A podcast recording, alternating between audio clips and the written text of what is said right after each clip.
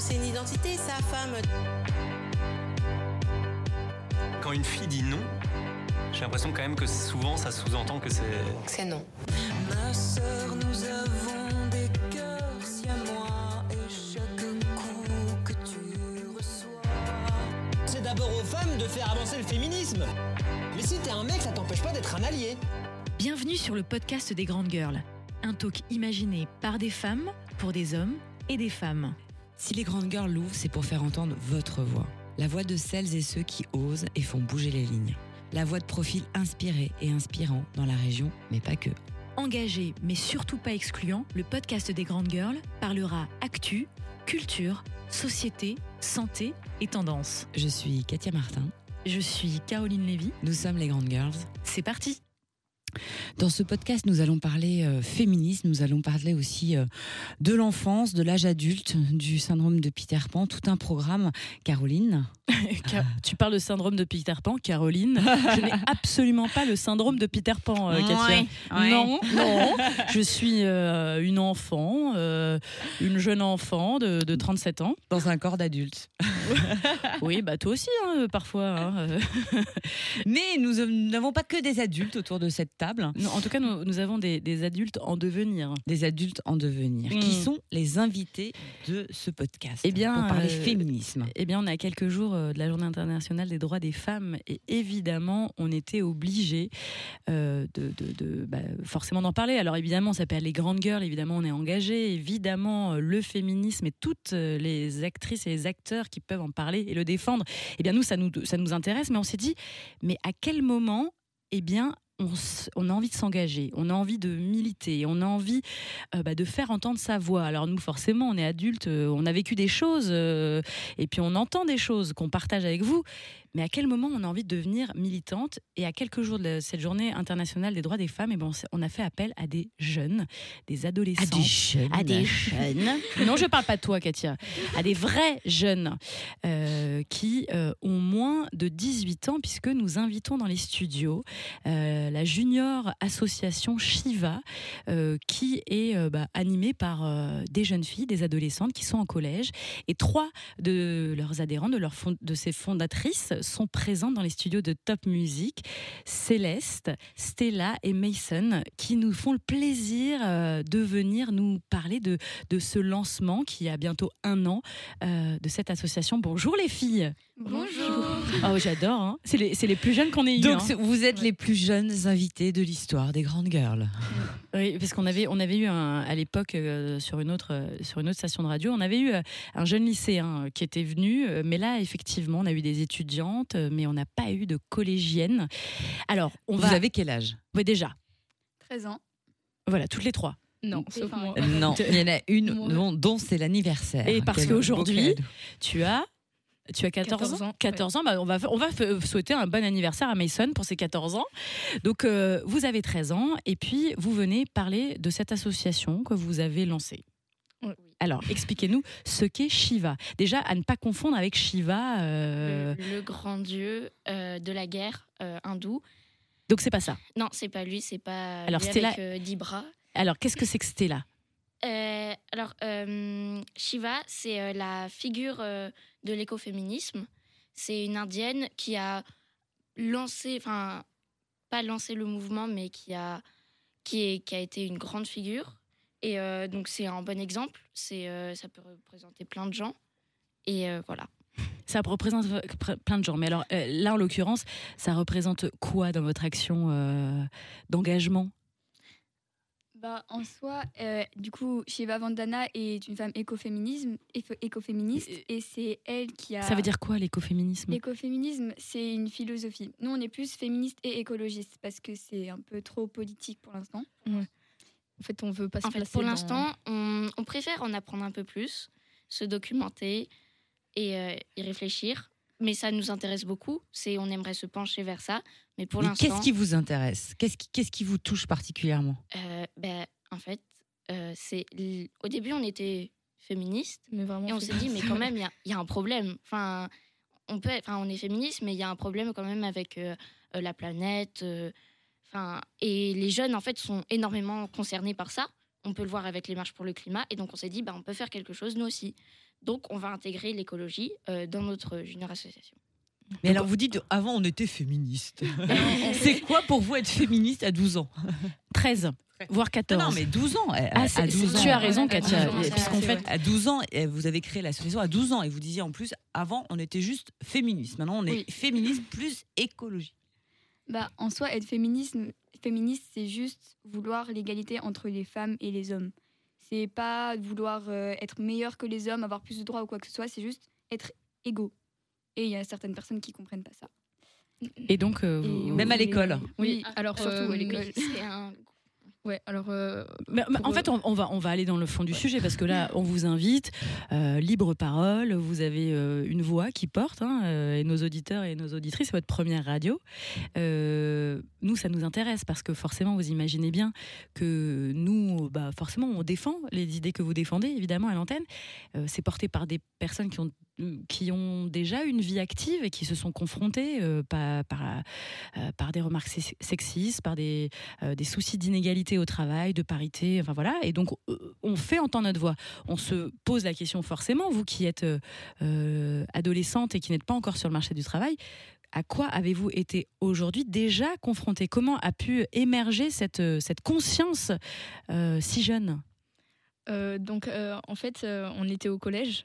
En fait, ça, enfin, ça a commencé bien avant, mais en fait, c'est euh, plusieurs répétitions à la fois qui ont fait qu'à un moment, bah, on n'en pouvait plus. Donc, euh, c'est euh, un jour, on était précisément en classe d'allemand.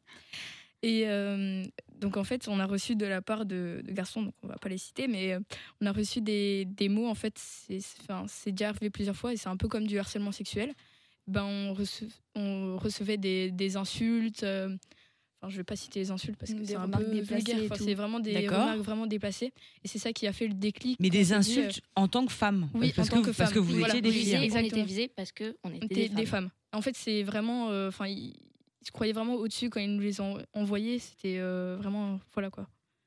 Et, et donc, euh, suite à ça, vous, vous, vous échangez entre vous. euh, euh, là, il y a, il y a une sorte de, de- de- d'unanimité au, au niveau de, de- de- de- du fait d'être victime de ces propos-là. Oui. Et vous décidez de, de réagir, en fait. C'est ça. Ouais. En fait, euh, après ce cours d'allemand, euh, la fille qui a été le plus touchée est venue, elle, elle nous en a parlé, entre guillemets, et on s'est dit, mais c'est pas normal, il faudrait qu'on fasse quelque chose contre ça.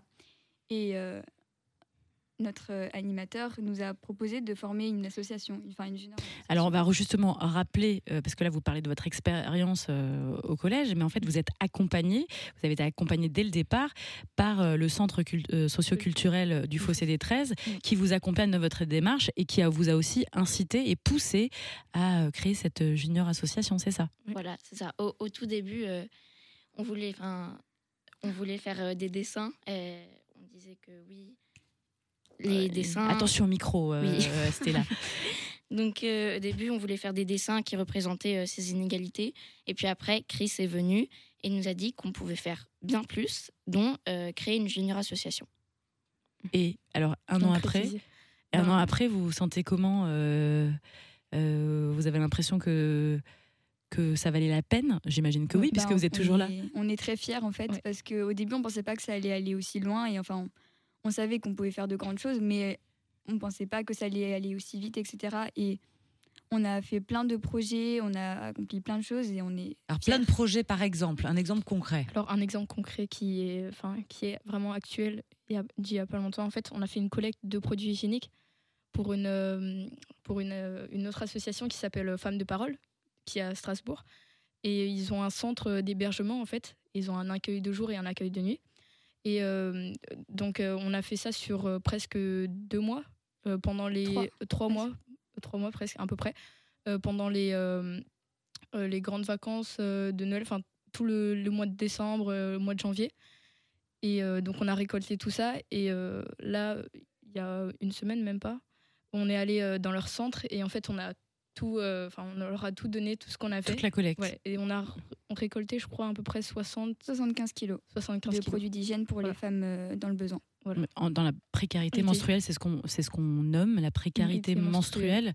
Et sachez qu'aujourd'hui, euh, l'Assemblée nationale parle des règles comme euh, un vrai sujet. Ça n'a jamais été le cas. Euh, ça date d'il y a quelques semaines. Est-ce que vous, ça vous fait plaisir de, de vous rendre compte qu'enfin, euh, cette thématique des règles, puisque vous vous êtes euh, engagé sur la question, euh, Je, ça, je ça pensais qu'elle allait leur demander parce que vous, bah, vous avez vos règles. non, non, c'était pas ma question. C'était pas ma question. Mais, mais en tout cas, c'est, un sujet qui, qui, qui monte dans les hautes sphères politiques. Et donc, c'est un sujet qui, qui enfin est considéré. Est-ce que vous, ça vous fait plaisir Bah, c'est rassurant quand même un peu. est-ce que, vous, Enfin, est-ce que vous avez l'impression que grâce à, à- à cette- ces, actions que vous pouvez déjà mener, mais partout euh, en France, est-ce que ça... Du coup, vous avez l'impression que c'est utile ce que vous faites? Oui. Et euh, je pense qu'on peut, à notre échelle, sensibiliser plein de gens, donc des jeunes, les gens qui nous entourent, comme au collège, au Fossé des 13, plein d'endroits. On peut les sensibiliser, leur apprendre par exemple des choses sur les règles. Et, euh, et petit à petit, on en parle à ses amis, à sa famille, et ça monte. Et, là, à ce moment-là, tout le monde est touché par euh, ces problèmes. Est-ce que quand vous avez lancé, euh, alors évidemment vous êtes soutenu par le centre socioculturel, mais quand autour de vous, vous avez dit que vous montez cette association, que ce soit les autres collégiens ou collégiennes ou vos familles, comment ils ont réagi? Bah, ils étaient plutôt impressionnés, enfin ils étaient fiers et tout. Ils nous disaient ah mais c'est génial, vous êtes jeunes, vous faites, euh, c'est super intéressant ce que vous faites, etc. Et euh, bah oui, ils étaient impressionnés, très. En fait, c'est surtout aussi que ben, eux, ils n'ont pas pu vraiment euh, faire ce que nous, on fait aujourd'hui. Et du coup, ben, ils étaient justement dans ce système euh, enfin, assez compliqué. Ils n'ont pas pu en sortir. Donc, voir que la prochaine génération ben, essaye de faire quelque chose pour, euh, ben, pour faire avancer les choses, ben, ça leur fait forcément plaisir. Quoi. Alors qui sont vos... euh, Parce qu'on pense évidemment dans cet engagement. Euh, Katia, hein, je, de- de- tu- tu- je- je te vois, tu as des grands... Tu dis que c'est incroyable à, cette, euh, à cet Oui, âge-là. impré- je suis impressionnée. Impressionnée, hein. D'être aussi euh, d'être engagé si jeune. Mais on pense forcément. Impressionnée en même temps triste de me dire qu'aujourd'hui, il peut y avoir euh, euh, à cette génération au collège encore des propos ou des, des Oui. choses comme ça. Ça me Oui. paraît. euh, Oui. Mais c'est quotidien, c'est Ouais, tous les jours, quotidien. c'est permanent, c'est Récurrent. euh, Mais c'est quel triste. type de remarques En fait, Ah, c'est. ah, euh, mais c'est des insultes, Ouais. des remarques sur comment on s'habille ou qu'est-ce qu'on fait. Ouais, Ouais, en, voilà. en ce moment, euh, nous dans notre collège, c'est vraiment beaucoup, enfin la façon dont on s'habille, on est vraiment jugé euh, par rapport à ça. Enfin, C'est-à-dire un décolleté, une jupe courte. Oui, Ah euh, oui, ah oui, oui, j'ai eu une remarque il n'y a pas longtemps. Ça m'a fait un peu peur. Euh, C'était, euh, mais en même temps, euh, pauvre prof, euh, vous avez qu'à pas mettre des décolletés. voilà. Donc euh, ça fait peur, ça fait très peur. Mais en, par- en parlant de vous, ou En par de la parlant de On donc euh, pauvres profs qui sont à côté de nous, euh, ça doit pas être facile pour eux. euh, on porte des décolletés. D'accord. Donc euh, Et c'est des, c'est des garçons de votre classe Ah oui, Oui, ouais, ouais. c'est- D'accord. c'est- ils ont notre âge et je me dis mais comment ça va être pour plus tard s'il y a des gens qui restent comme ça et qui euh, bah, qui pensent comme ça, ça, ça me fait peur. Donc Mm. euh, après j'ai riposté avec un grand décolleté le jour d'après.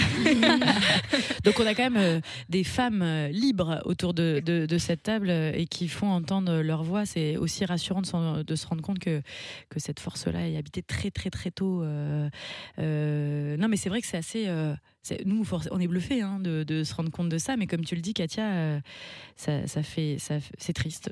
Et donc cette semaine, c'est une semaine un peu particulière. Qu'est-ce que vous allez faire comme action dans le cadre de cette journée internationale des droits des femmes? Euh, Pour la semaine du 8 mars, déjà vu que le 8 mars c'est le jour des droits internationaux de la femme. Des droits Enfin, des des femmes. droits Des femmes. Des Oui, femmes. des droits femmes. des femmes. Ah oui, faut- vous faites attention à, à chaque mot, c'est vrai que c'est important. Euh, et en fait, on voulait euh, pour cette semaine faire plein d'actions autour de ça, sensibiliser les gens, organiser des débats, euh, faire des expositions, des, enfin que des choses pour renseigner et pour euh, apprendre des choses aux gens. Et euh, donc le vendredi, on va faire le vernissage pour fêter les un an. Et là, on va, euh, il me semble qu'on va exposer. euh, Faites, faire un vernissage. enfin, oui, Ah, voilà un vernissage où en fait euh, là à Femmes de parole on a euh, interviewé euh, des femmes. On a enfin durant l'année on a fait euh, des micro trottoirs donc ces micro trottoirs on va les les exposer euh, au vernissage. Et donc Sous forme des, des micro-trottoirs de, filmés? Oui voilà. Enfin oui Enregistrés, enregistrés enfin, on d'accord. les, on les en fait. voilà. Et euh, on, va, enfin, on va les fêter les un an et on va pouvoir montrer tout ce qu'on a fait durant un an, toutes nos actions et euh, comment ça a évolué aussi. Alors, vous êtes combien? 21. 21 ou 21 Il y a des garçons. Non, non, Il y a des 21, garçons 21 parce qu'on est en majorité. Donc euh, Oui, voilà. J'adore. Ah oui, tout est attention, hein, tout ouais, est bien calculé, maîtrisé. hein. Mais il y a des garçons dans Il y a des l'association. Oui, Euh. Il y en a Euh, quatre. Ouais, voilà. Donc c'est quand oui, même euh, majoritairement des filles. hein. Oui. Alors, c'est quoi votre objectif euh, demain? Vous vous voyez où? Euh, Aujourd'hui, vous êtes pleine de rêves. Alors, Ouais. vous êtes, euh, vous vous engagez, euh, euh, mais euh, euh, qu'est-ce que vous voyez faire euh, plus tard? Ben, déjà, moi je pense qu'on voudrait tous avoir euh, le soutien de, de différentes choses dans la ville. Parce que on, moi personnellement, je trouve qu'on n'est pas vraiment assez soutenu euh, par les, tout ce qui est euh, en cas de la ville, etc. Du coup, ça serait bien qu'on qu'on ait plus de contact avec euh, la mairie, les choses comme ça pour organiser. Ça tombe bien, c'est les élections en ce moment. Donc, euh, C'est le moment de faire passer le message. Et en plus, via- ce sera peut-être une femme euh, qui sera maire de Strasbourg, on ne le Ouais. sait pas, ou un homme, on ne sait pas. Euh, En tout cas, d'ici quelques semaines, on, on le saura. Mais vous pouvez pas encore aller voter. Je peux même pas vous dire aller voter. ce sera bientôt. D'accord. Donc vous, vous avez envie d'être entendu et, et donc en termes de métier, vous le savez déjà. Ouais, moi, je, moi je, pense, je penche vers quelque chose. En fait, ça fait deux ans que euh, le féminisme, ça me, ça me touche. Et euh, cette association, pour moi, c'est ma prunelle de mes yeux. C'est euh, C'est- la prunelle de tes yeux. Ouais, oui, enfin, je, je, je vis pas pour ça, quand même pas. Mais euh, Ça t'habite en tout cas. Oui, voilà, c'est ouais. ça, ça j'y pense tous les jours. euh, mais pour le féminisme aussi, je, tout le temps. C'est dans, enfin, c'est moi en fait, c'est devenu une partie de moi. Et donc, euh, moi, je me projette dans l'activisme. Et voilà. Et donc tu te vois porter euh, les couleurs de Shiva, de l'association, euh, oui. et la faire évoluer, la faire grandir. Et... Quand tu auras 30 ans, tu diras cette association à 15 ans, euh, à plus de 15 ans. Et là, et là nous, euh, nous euh, grand-mère, et enfin, notre 15 ans, première, euh, notre dans 15 première ans, grand-mère, euh, notre première grand-mère, notre première, notre première interview, c'était, rappelez-vous, chez les grandes girls. Elles nous ont laissé parler, elles ont cru en nous. euh, vous nous renvoyez à l'ascenseur, les filles, hein, à un moment donné. hein. Ah, vous nous ferez rentrer en boîte. Oui. Ouf, on est sauvés. Bravo en tous les cas les filles. Euh, On invite quand même les auditeurs et auditrices à aller suivre vos actualités sur Ouais. Shiva, à rappeler juste sur Instagram où on peut vous trouver et quel est le nom exact de l'association. Donc c'est Shiva, Euh, tiré du bas, assaut, tiré du bas, écoféministe. d'accord. Et donc on a les futurs Greta Thunberg du féminisme autour de la autour de table. la table, Exactement, c'est ça. On va ça. immortaliser ce moment-là. Merci les filles. Merci beaucoup. Merci. Alors vous restez avec nous, on va parler. Alors je me suis dit, de quoi va-t-on parler et sur lesquels vous allez pouvoir aussi interagir? Alors le féminisme certes, mais euh, les filles, nous sommes allés voir un film qui s'appelle Mes jours de gloire, un film qui sort, euh, qui est sorti euh, la semaine dernière, un film de Antoine euh, Debarry avec Vincent Lacoste. L'histoire, c'est Adrien qui a le syndrome de Peter Pan, qui ne veut pas grandir. Tu veux peut-être euh, raconter la suite non, je ne vais pas raconter la suite, je, je te regarde, mais à chaque fois que tu parles de syndrome Peter Pan, j'ai l'impression que tu te retournes vers moi pour dire N'est-ce pas, Caroline, toi qui as le syndrome de Peter Pan? Non, je Et- n'ai pas le syndrome. Non, mais je te taquine. Mais ce qui est, ce qui est intéressant, c'est on, on, on va écouter cette interview à la fin de ce podcast de Vincent Lacoste et d'Antoine, on a vraiment parlé de la difficulté de devenir adulte, de ce, de ce phénomène en ce moment, de la difficulté justement de, vou- de, de vouloir rester un enfant, de ne pas avoir envie d'être un adulte. Et excusez-moi.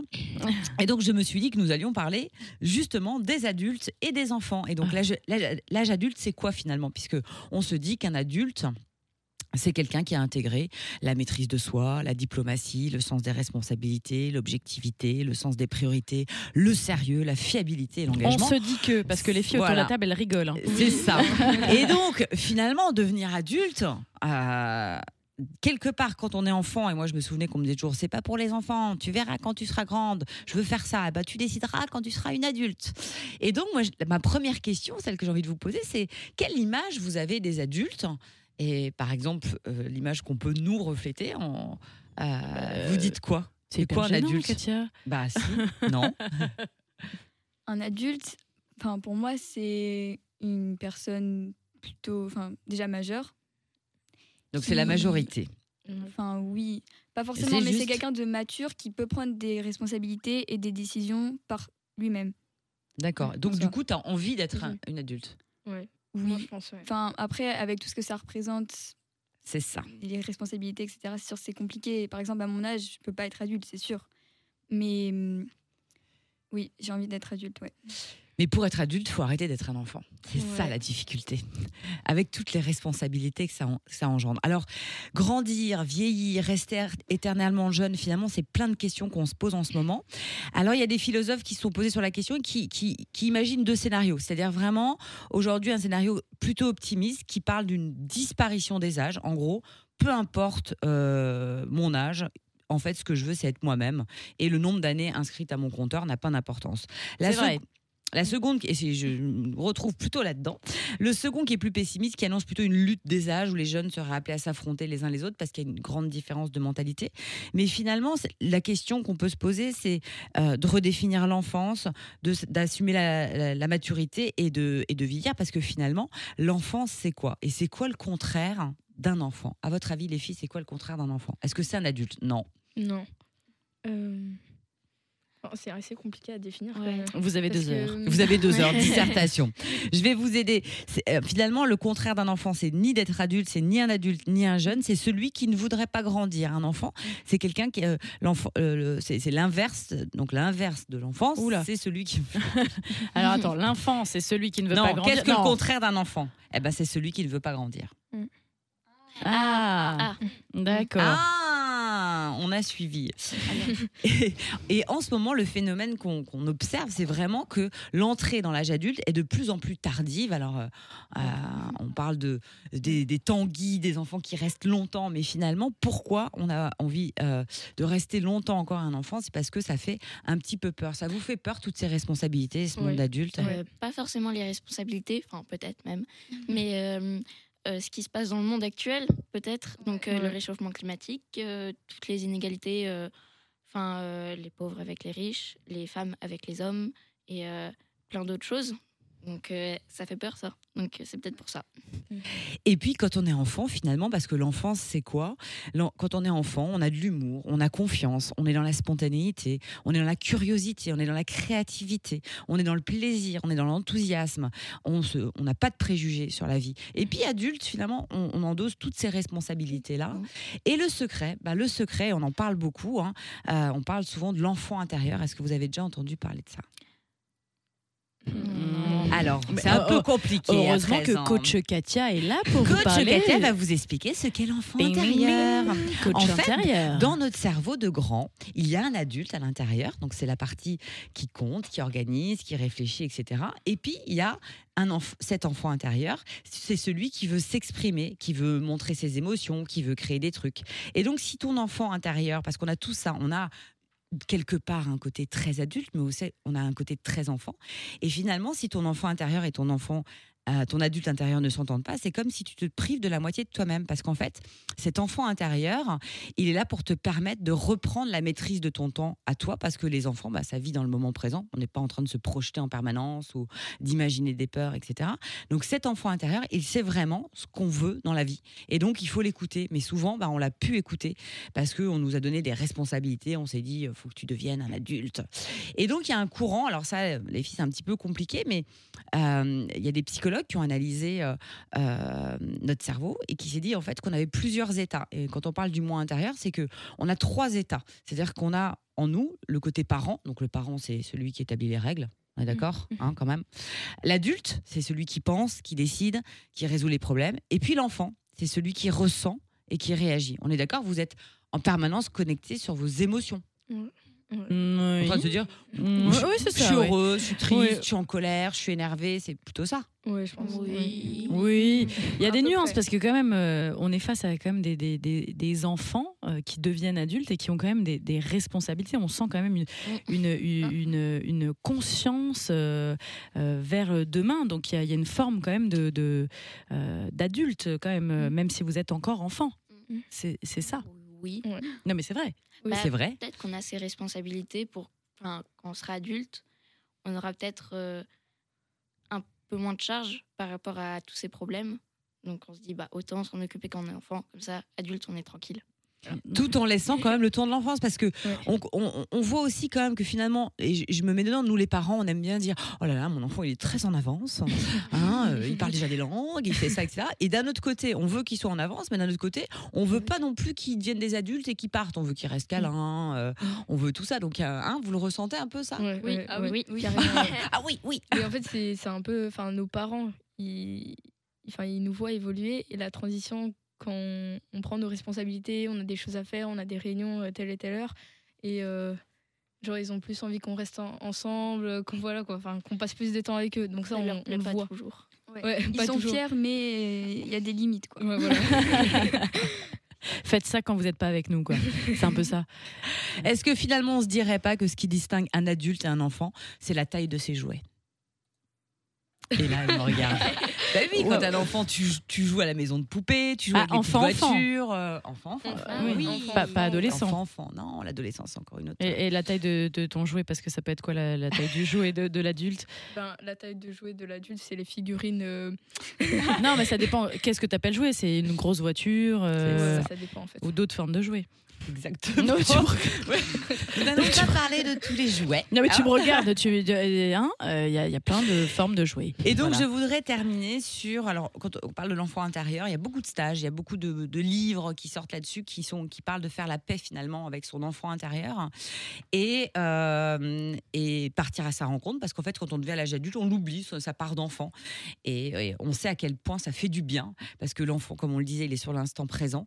Donc, ça fait du bien de se réconcilier avec son, son enfant intérieur. Donc, il y a, il y a cinq manières, cinq étapes pour se, euh, se reconnecter à son enfant intérieur. La première, c'est c'est vraiment de, de, de- de fermer les yeux, de, de poser ses mains sur son plexus solaire et d'essayer de retrouver et de, de, visualiser l'enfant qu'on était et de retrouver les attitudes, les gestes, les postures, etc. Après, c'est de lui demander pardon et lui demander pardon de l'avoir négligé pendant des années et de lui expliquer pourquoi, de lui raconter sa vie d'adulte, etc. Et puis après, tu lui parles. entamer Vraiment, un dialogue. genre- tu lui parles vraiment. Tu genre, parles à ton euh, enfant intérieur.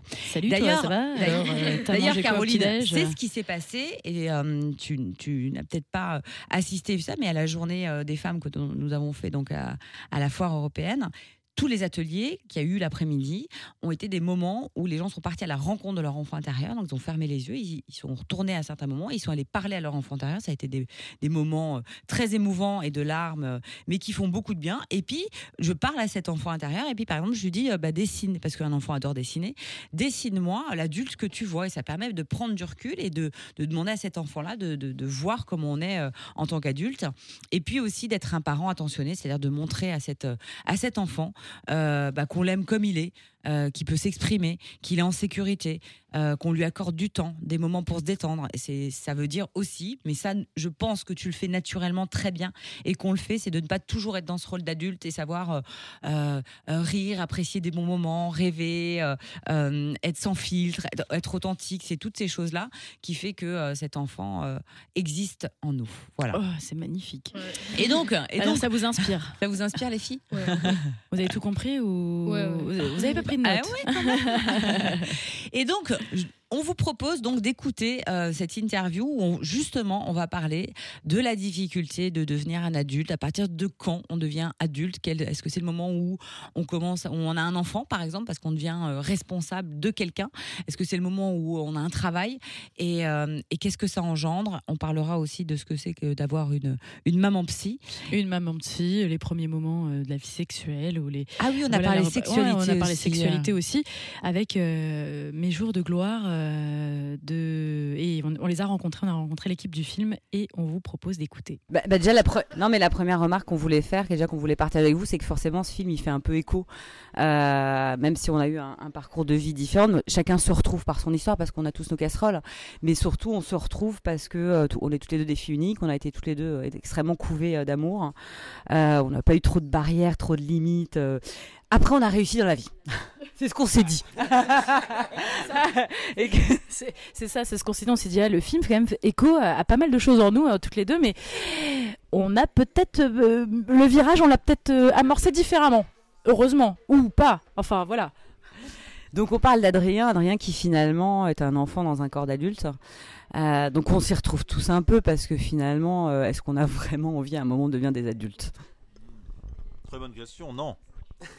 Enfin, dans son cas, il vaudrait mieux parce qu'il est quand même assez névrosé, mais Mais sinon, euh, oui, bah, c'est un mot qui fait un peu peur, le mot adulte. On sait pas trop ce que ça veut dire, surtout à quel moment on devient un adulte. Est-ce que, oui, voilà, c'est ça. Est-ce que c'est la première fois où on paye des impôts ou alors euh, est-ce que c'est euh, quand on a des enfants ou enfin ou quand on a un travail? On sait pas vraiment ce que ça veut dire en fait. Enfin voilà, c'était pour pousser un coup de gueule quoi. Ouais, histoire de dire qu'on n'était pas d'accord. Non, mais c'est vrai que c'est la, question qui se pose. Et puis quand tu commences à rentrer dans le monde adulte, moi c'est pour ça le, côté enfant unique, euh, je le trouve très fort parce que c'est un peu le et le, côté enfant star plus enfant unique, c'est un peu la métaphore de euh, de toute une attention et d'être couvé, d'avoir plein de promesses et d'avoir forcément un âge adulte qui soit euh, toujours un peu déceptif par rapport au fait de pouvoir mettre les pieds sur la table, sous la table, avoir des parents et avoir tout le monde qui s'occupe de soi. Moi, ça me rend triste et nostalgique. Alors dans le film, je peux y aller, je suis lancée? Ok. Alors moi, il y, a- y y deux messages forts que, que je retiens et je reviendrai sur euh, la mère psy. Alors je sais que dans ta vie, euh, ta mère est psy. Euh, c'est une réalité. Ouais, mais alors ce que je trouve intéressant, c'est euh, parce que euh, on dit toujours les cordeliers sont les plus mal chaussés. Et euh, ra- les- tu. Et euh, rappelons-nous quand même que Carlos est le fils de euh, voilà, où on a tous lu les livres pour euh, savoir comment éduquer un enfant. Euh, Enfin, moi. Euh, euh, non, mais finalement, et euh, pour une maman qui regarde ce film, donc euh, j'en fais partie, c'est qu'en fait, tu te dis là, quelle responsabilité tu as en étant mère. Euh, parfois, tu penses faire bien, tu donnes vachement d'amour, tu as envie d'avoir un rapport assez simple, tu n'as pas envie de, prendre ce- cette casquette de l'autorité, de mettre des limites, etc. Et quand on se rend compte, finalement, des, séquelles que ça peut avoir après, c'est une, vraie responsabilité. Et est-ce que finalement, devenir adulte, c'est pas le moment où ben, tu deviens parent et euh, où tu as cette responsabilité-là? Ah bah moi, c'est sûr que ma mère m'a toujours dit le jour où tu es né, c'est le jour où j'ai commencé à m'inquiéter. Et euh, elle est extrêmement névrosée depuis et elle a débuté une euh, vie de psy. Et elle a débuté des études de psychanalyse, donc autant te dire que je suis bien d'accord avec toi. Mais quand je suis né, ouais. Enfin non, elle a commencé c'est ouais à la naissance de mon petit frère, donc euh, c'était quand j'avais 4-5 ans. Et c'est vrai que euh, pour moi à chaque fois on nous dit que c'est l'histoire d'un jeune mec, c'est l'histoire d'un jeune mec, c'est l'histoire d'un jeune mec, mais pour moi il y a aussi euh, c'est au- c'est aussi un film pour les parents et spécialement pour euh, pour les mères. Et je rends hommage à la mienne par ce par ce biais-là, mais par euh, parce que en- enfant tu te retrouves à taper toujours sur tes parents et finalement être adulte aussi c'est s'émanciper du de, de l'éducation et du point de vue de tes parents et c'est se faire son idée par soi-même des choses. Et au fond tu charges tes parents parce que c'est des cibles faciles, mais ce qui est beau avec les parents, c'est que c'est des personnes a priori sur qui tu peux taper, taper, taper, et ça ne tombe pas. C'est comme un chêne dans le jardin sur lequel tu peux frapper en disant c'est ta faute, c'est ta faute, c'est ta faute. Et l'analyse, Mina, j'ai l'impression, mène au fait de se dire bon, ok, c'est de leur faute, mais moi, c'est ce que me répétait toujours ma mère quand j'étais jeune, à savoir, tu verras quand tu auras des enfants. hein. On n'a pas, on a, on n'a pas de manuel. Hein. On a, il y a beau avoir et tout le monde est- tu tu vas dans des pendant des vacances, il y a des parents avec leurs enfants, tu dis oh là là, comment ils font? Moi je ferais pas ça et tout et puis en fait tu te retrouves confronté à ça et c'est un nouveau monde et c'est une nouvelle vie et tu fais mal tant qu'il y a de l'amour, c'est le principal. Et mon deuxième message, tu voulais rebondir, où je, je fais mon deuxième truc et après, bing, tu déroules. Non, mais la première chose, c'est ça, c'est cette responsabilité en tant que mère. Et ce film est extrêmement intéressant sur ça parce qu'il il bouscule. Euh, et la deuxième chose, c'est que finalement, euh, Adrien, il est quand même plutôt privilégié. Tu te dis, quand tu as une vie comme ça, euh, tu as eu vachement d'amour, tu manques de rien. Dès que ça va pas, dès que tu as un problème, tu vas à l'appartement de maman. euh. donc on peut ça. Mais finalement, en fait, moi, ce que je me suis dit, c'est qu'il n'y a pas de, ni- de degré de souffrance et que finalement, euh, tu as beau tout avoir, parfois c'est presque encore plus difficile parce que se rajoute à ça le poids de la culpabilité. Non? Bien sûr. Enfin, le poids de la culpabilité, ou en tout cas, surtout une. euh, Ouais, ouais, et puis surtout, euh, à un moment donné, il fait une dépression quand même, le personnage. Donc, une dépression, ça peut euh, naître de- de- d'énormément de, choses. Et là, c'est, euh, ça naît clairement de son impuissance à, à, s'accepter, à être lui-même, quoi. Et même si, en effet, il pourrait. sa vie n'est pas si mal parce qu'il pourrait faire en soi plein de choses. Sauf qu'il en fait aucune, quoi. Il est complètement bloqué dans chaque parcelle de sa vie. Donc, donc voilà, c'est ça qui le fait souffrir et qui fait que en fait, c'est- petit à petit, à force de ne pas parler d'aucun de ses problèmes à personne, il- voilà, il sombre quoi. Et sa culpabilité d'ailleurs, elle se situe peut-être là, dans le fait de, du coup, il dit rien quoi, il dit rien à personne de rien de ce qu'il ressent. Et puis, puis c'est vrai qu'il y a aussi quelque chose où moi je me rends compte, bah, pour avoir une mère psy, et du coup à chaque fois que je parle du métier de ma mère, tout le monde me regarde en disant là. Et, et de cette frayeur en fait qu'ont les gens à dire à chaque fois quand on dit bah tu devrais aller voir un psy, ce serait cool, les gens te disent bah non mais j'ai quand même pas, euh, enfin ça va, j'ai pas besoin. J'ai pas besoin, euh, je gère avec mes problèmes, je suis indépendant, je suis grand. Et cette espèce de logique constante de se dire, euh, euh, moi je suis allé voir un psy euh, bah, alors que j'avais pas perdu une jambe ou toute ma famille ou je sais ou je sais pas quoi. Et pourtant c'est un accompagnement et c'est un truc dans la vie qui te fait euh, voir les choses de manière différente, qui te fait changer, qui te fait réfléchir par rapport à toi-même et par conséquent par rapport aux gens qui t'entourent. Et moi je trouve ça hyper important. Et c'est vrai qu'aujourd'hui quand on parle même avec plein de gens, il y a un truc un peu effrayant de dire oulala non mais attends, moi j'ai pas pas besoin hein. Pas besoin. Et c'est comme si c'était un truc de fragilité. Je disais des trucs sur la police. Il y a des il y a des psychologues maintenant dans la police dans tous les euh, dans tous les commissariats mais sauf que personne n'y va parce que pour peu qu'il y en ait un qui y aille t'as tout le bureau tout le commissariat après derrière qui se retourne et qui fait oh là là oh la baltringue il y voir un psy et tout et du coup il y a une espèce de jugement social euh, et quelque chose qui est pas en- c'est que t'as des c'est que t'as d'énormes problèmes et finalement je pense que c'est ça la partie de culpabilité aussi du personnage, c'est euh, cette espèce de, de côté réfractaire au psy de se dire maintenant j'ai pas assez de problèmes euh, pour pour aller voir un psy, j'ai pas assez de problèmes, j'ai pas assez de problèmes. Finalement, il est piégé par lui-même en fait. Et, en même temps, le, profil d'Adrien, euh, c'est un jeune adulte. euh, qu'on imagine à 27 ans, on est je- jeune adulte, on s'émancipe.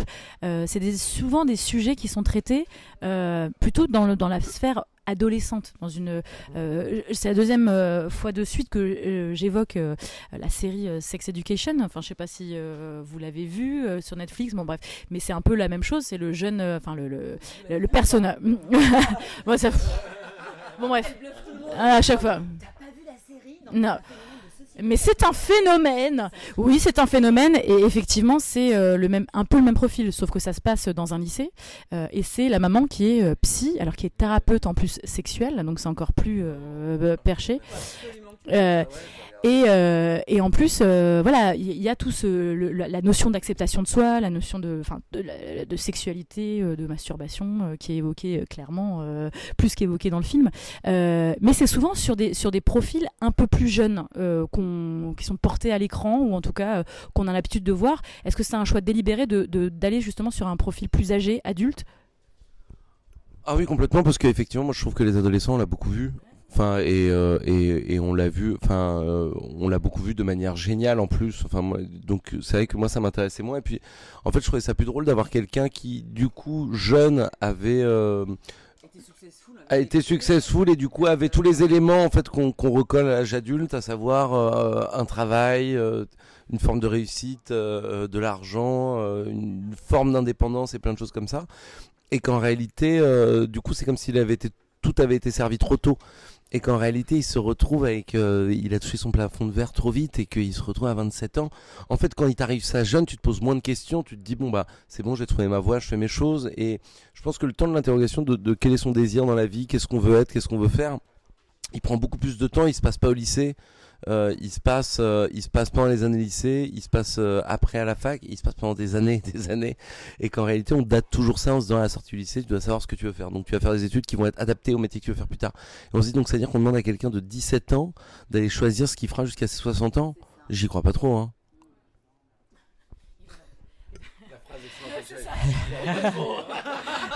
c'était très mal joué, désolé. Et, et- de bière. Et on en revient finalement dans le film, c'est-à-dire cette pression sociale de trouver un métier, de gagner de l'argent, d'être un adulte. Et euh, moi, je finirai par cette phrase de Bernard Tapie. euh, Attention Non, Tu vas me filmer parce que... Non mais vraiment parce qu'elle m'a Parce que non, mais parce que quand tu vois un homme qui a réussi et que tu vois affaibli par la maladie et que tu qui parle de son parcours de vie, tu lui dis à la fin bon, si t'avais un truc à nous dire, parce que quand même avec la vie qu'il a eu, si t'as une, si t'as une un message à nous donner, c'est quoi? Et là il te regarde, il dit en fait, il faut pas réussir dans la vie, il faut réussir sa vie. Qu'est-ce qu'on dit là? J'aurais, en fait, j'aurais pas dû dire que c'était Bernard Tapie, j'aurais dû dire que c'était toi. Je sais plus si c'est Gandhi ou Bernard. Est-ce qu'on peut finir à te demander quand même, ça fait quoi de jouer un mec qui a des problèmes d'érection C'est ancré. c'est ça. Non mais c'est assez marrant parce que mine de rien les, les- le truc de l'impuissance chez les hommes c'est extrêmement tabou quoi c'est assez marrant bah oui surtout ça arrive à tout le monde mais au-delà de ça Non mais courant. Et courant. Non mais parce que en effet lui il est, il est bien trop jeune. Il est bien trop jeune pour, euh, pour avoir des problèmes d'érection, enfin ou en tout cas pour être impuissant vraiment euh, médicalement quoi. Mais en tout cas c'est marrant parce que c'est extrêmement euh, ouais c'est extrêmement tabou quoi. Mais ça c'est parce qu'on est dans une société extrêmement viriliste quoi où l'homme doit être très fort et, et bandé tout le temps et, et être puissant quoi. Et c'est ce qu'on impose à un homme euh, euh, et d'une manière totalement ridicule d'ailleurs. C'est ce qui fait c'est ce qui fait que ça, ça crée beaucoup de névroses, je pense, euh, dans, chez, chez beaucoup de gens. Parce qu'il y a une espèce de pression où tout d'un coup, un homme doit être. Oui, voilà, un homme, doit, un homme doit être fort et une femme doit être sensible. Enfin, ça n'a aucun sens. C'est, en fait, c'est ce que c'est ce qu'on nous apprend malheureusement à l'école, en fait, quoi, très concrètement. Et oui, bien sûr, c'est l'éducation qui, qui, fait que euh, qu'il y a des clichés comme ça de genre dans, dans, notre société quoi. Mais et, et l'im- et l'impuissance par exemple chez un homme c'est ça ça ne doit pas exister quoi. Mais d'ailleurs de toute manière le sexe globalement est extrêmement peu présent dans l'éducation alors que je vois pas pourquoi ça ne l'est pas parce que c'est justement créateur de névrose quoi. Si le- on a l'impression qu'on est dans une société méga tabou là-dessus et du coup euh, les gens dès qu'il leur arrive un problème et d'ailleurs c'est ce qu'on voit dans Sex Education qui est plutôt pas mal c'est qu'on c'est que oui je l'ai vu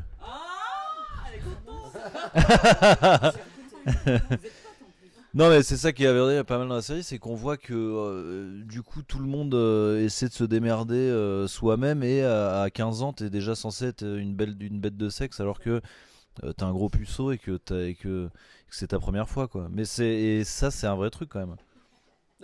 C'était Blanche Gardin qui disait le, moi j'ai vu son spectacle l'autre jour que je trouvais dément où elle disait le problème des mecs c'est qu'ils ils passent 99,9% de leur temps avec une interrogation profonde métaphysique et existentielle de savoir si un muscle de leur corps va fonctionner ou pas. Et que mine de de, de manière euh, euh, euh, consciente ou inconsciente, je pense que c'est quelque chose qui travaille tous les mecs euh, et qui fait que euh, il y en a qui vont faire euh, la guerre, qui vont faire le truc que c'est une manière euh, érectile de se mettre face à la vie. Et que le pouvoir et que les notions de pouvoir font sont aussi parce qu'il n'y a pas de pouvoir ce qu'elle dit dans le spectacle qu'il y a pas, parce que étant donné qu'ils n'ont pas de pouvoir sur une partie de leur corps euh, ils essaient d'en avoir à l'extérieur Au mot de la fin, un truc comme euh, Bernard Tapie, je sais pas, tu as une phrase choc. Euh, Attends, qu'est-ce que t'as dit tout à l'heure Euh, Moi, je, je crois pas, non. pute, Je pense pas. Euh, C'est bon les bretzels. Ouais, non mais dans la vie, homme comme. Je sais pas, non. Vas-y. Ban- Attends, non. que je sais pas ce que t'allais dire. Il faut bander la vie, non? Je sais pas, il faut. Tiens, Non, j'ai pas de punchline, moi. C'est, c'est juste. euh, euh, soyez indulgents les uns envers les autres. C'est pas parce qu'on n'a pas d'érection qu'on est nul.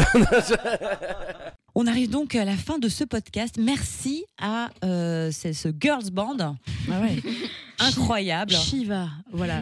allez, allez consulter, euh, allez consulter leur compte Instagram euh, et regarder leur action. En tout cas, bravo les filles euh, pour votre action, pour votre engagement. Et Vous revenez nous voir l'année prochaine Avec volontiers. plaisir. Très bien. Bonne semaine à tous. Bye bye. Oui, je suis une femme, c'est une identité, sa femme. Quand une fille dit non, j'ai l'impression quand même que souvent ça sous-entend que c'est. C'est non. Ma sœur, nous avons des cœurs si à moi et chaque coup que tu reçois. C'est d'abord aux femmes de faire avancer le féminisme. Mais si t'es un mec, ça t'empêche pas d'être un allié.